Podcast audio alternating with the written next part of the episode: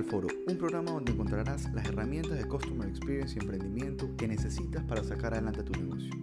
Mi nombre es Alejandro Romeo, soy consultor en Customer Experience y Estrategia y estoy feliz de contar contigo en este capítulo. ¿Cómo están todos? Muy buenos días, buenas tardes, buenas noches, no sé dónde nos estén escuchando. Pero bueno, bienvenidos a otro episodio del foro. El día de hoy vamos a conversar un poco de Small Data y Big Data. Como entenderán, estos temas son realmente profundos. Sin embargo, vamos a hablar un poquito de cómo esto nos puede servir, cómo el Big Data o el Small Data le puede servir a los negocios para realmente marcar una diferencia en lo que estamos haciendo. Les voy a contar una historia. Hay un, hay un autor de libros que se llama Martin Lindstrom y como ustedes saben, el fundador de IKEA, bueno, él murió hace algunos años, pero todos saben el éxito que ha tenido IKEA. Es una compañía que factura eh, alrededor de 35 mil millones de dólares al año. ¿Y, por qué lo cito?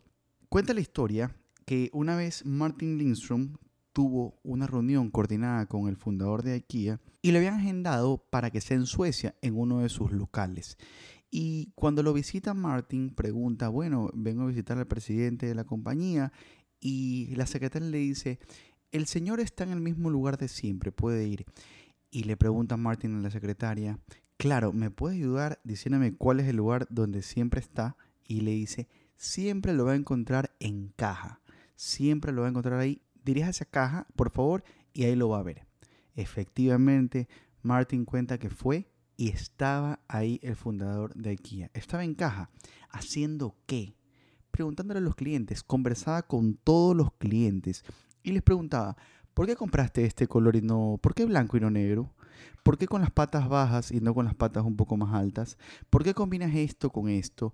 ¿Por qué compraste este color, de este tipo, de este material? Y de esa forma él tenía retroalimentación al momento de absolutamente todos los clientes. Así tomaba decisiones, así mejoraba sus productos. Y finalmente, solo escuchando al cliente podía perfeccionar todo lo que hacía. Esto es un ejemplo de Small Data. Es escuchar a los clientes, saber qué les gusta, por qué toman una decisión, qué los apasiona, qué los motiva. Tenemos claro que la gente toma un 80% de las decisiones son emocionales y únicamente un 20% de las decisiones que toman las personas son racionales. Entonces, entender y saber qué les dice el corazón a veces es mucho más importante de qué dicen los números. Algo importantísimo también a resaltar en el Small Data es que busca a los negocios realmente a conocer al usuario final, a desmenuzarlo, a saber todo, incluso por qué canal quiere comunicarse.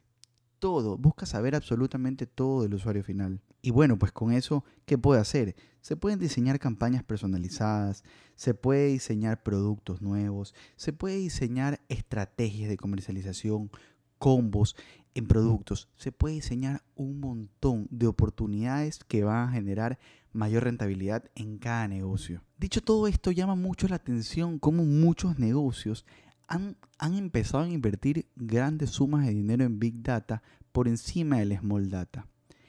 Quizás porque puede ser, realmente el Big Data es importantísimo para todos los negocios y deben llevarse en conjunto. Ninguno es más importante que el otro. Deben llevarse, deben ir de la mano el Big Data y el Small Data. ¿Y qué es esto de Big Data? Básicamente se resume en analizar toda la cantidad de información que genere nuestro negocio, que encontremos, relacionada a nuestro, eh, al rubro donde estamos o donde fuere. Hay mucha información que nos puede servir. Por ejemplo, algunas tarjetas de crédito ya saben cuándo se va a casar una persona. ¿Por qué? Porque sus hábitos de consumo en sus tarjetas de crédito cambian. Ya saben cuándo se casa, si compra alguna joyería, si compra algún anillo de compromiso. Ya empiezan a analizar toda esa información para poderte hacer llegar publicidad.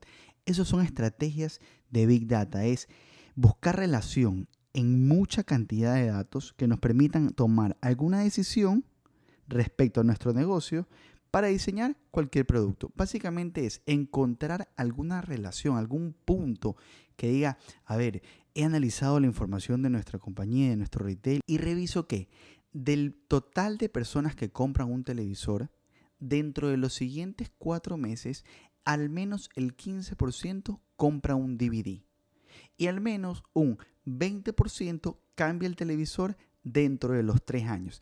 ¿Qué quiere decir? ¿De qué nos sirve esta información? Primero, que podemos hacerle llegar promociones basadas en la información a los clientes. Ok, tenemos un campo que va a comprar un DVD en los próximos meses.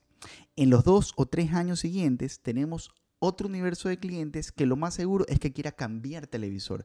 Entonces diseñamos ofertas para ellos que ya tienen televisor y que posiblemente quieran cambiarlo. Como se pueden dar cuenta, es información que nos sirve. Hemos analizado información que por sí sola no dice nada.